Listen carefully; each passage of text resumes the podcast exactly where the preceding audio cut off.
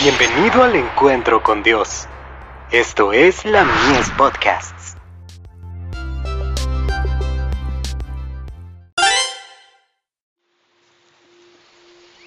Recibiréis poder. Aunque erramos, somos amados. Hijitos míos, estas cosas os escribo para que no pequéis. Y si alguno hubiere pecado, abogado tenemos para con el Padre, a Jesucristo el justo. Primera de Juan capítulo 2, verso 1. Los que están en relación con Dios son canales del poder de su Santo Espíritu.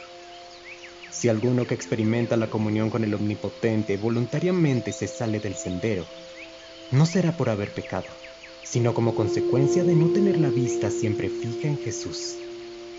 Sin embargo, el hecho de que haya cometido algún error no lo hace menos querido por Dios, porque cuando el creyente toma conciencia de su falta, regresa y vuelve a fijar sus ojos en Cristo. Sabe que está en comunión con su Salvador y cuando es reprochado por su equivocación en un asunto de juicio, no camina de mal humor quejándose de Dios, sino que transforma su error en una victoria.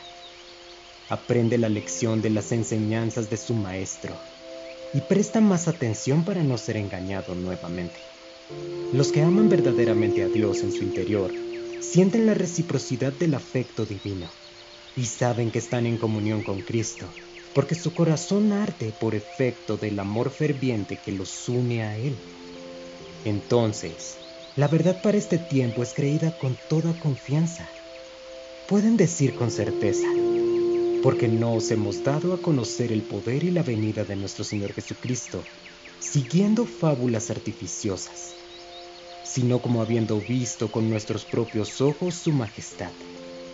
Tenemos también la palabra profética más segura, a la cual hacéis bien en estar atentos, como a una antorcha que alumbra en lugar oscuro, hasta que el día esclarezca y el lucero de la mañana salga en vuestros corazones.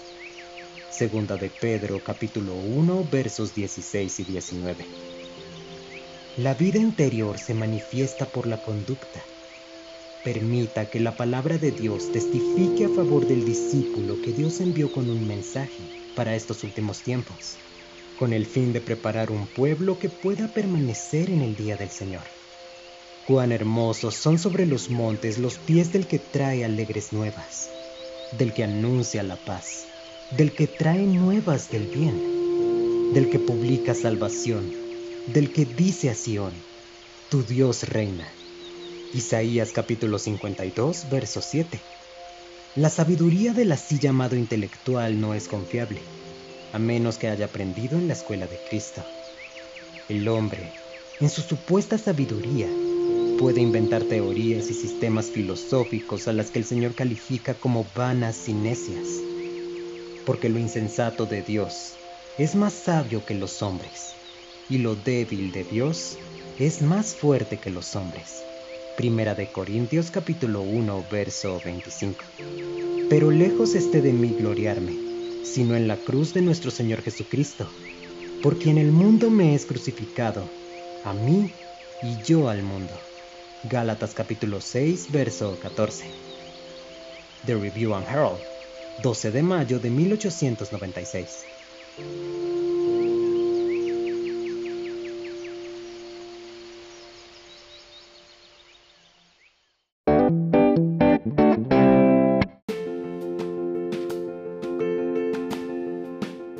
Visítanos en www.ministeriolamies.org para más contenido.